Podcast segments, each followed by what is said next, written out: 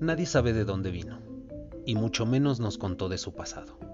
Lo único que sé es que era mi abuelo.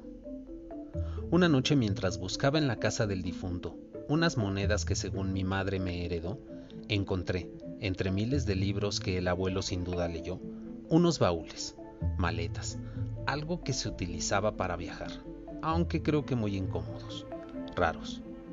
Dentro, una serie de libretas empastadas en hilo y piel, llenas de letras y dibujos, entre otras cosas que el abuelo supongo que diría, son puros cachivaches.